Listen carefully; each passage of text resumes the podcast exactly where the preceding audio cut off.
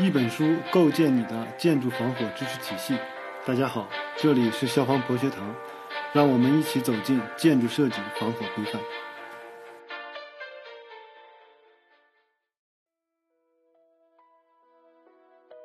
好，课前说两句。上期节目中，我们讲了建规六点三节：屋顶、闷顶和建筑缝隙。本期节目，我们将介绍建规第六点四节：疏散楼梯间和疏散楼梯等。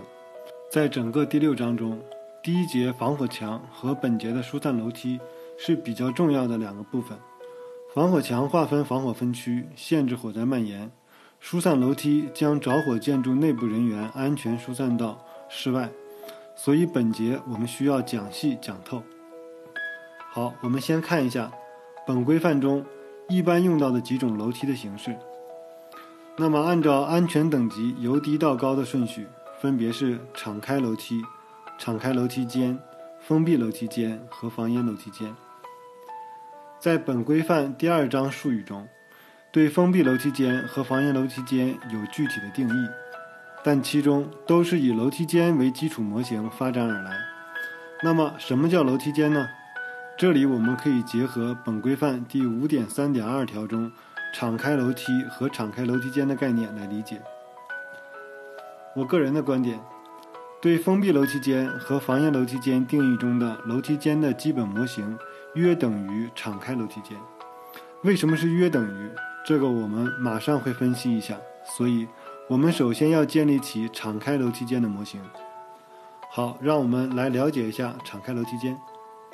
结合本规范第五点三点二条，我们可以了解，在本规范中。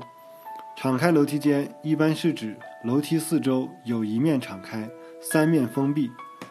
那么这里说的封闭，我们通常会说维护结构，所以三面封闭也就称之为三面维护结构。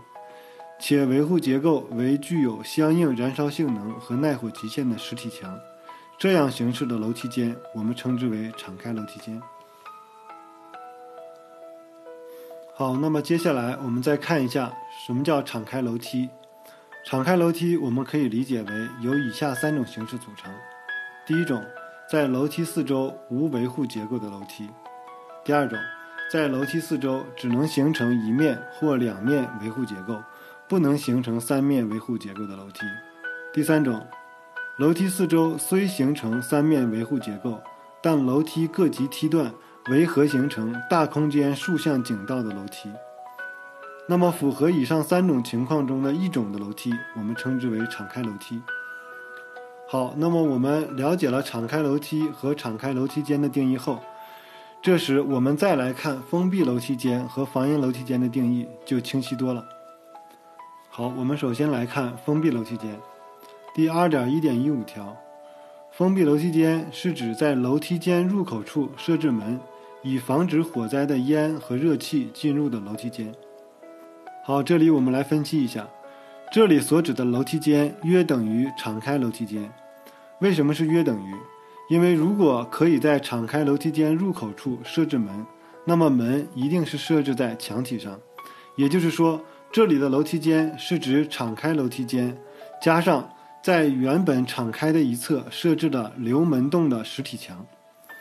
那么也就是说。封闭楼梯间就是以一个敞开楼梯间作为基础模型，在敞开的一侧加设了一道实体墙，并在墙上留出洞口设置门扇的楼梯间，我们称之为封闭楼梯间。其中要注意的是，这里所指的门扇，根据不同的情况需求，要设置成普通门或者防火门。好，我们再来看防烟楼梯间，第二点一点一六条。防烟楼梯间是指在楼梯间入口处设置防烟的前室、开敞式阳台或凹廊等设施，且通向前室和楼梯间的门均为防火门，以防止火灾的烟和热气进入楼梯间。这里我们需要注意的是，我们通常将防烟的前室、开敞式阳台或凹廊统称为前室。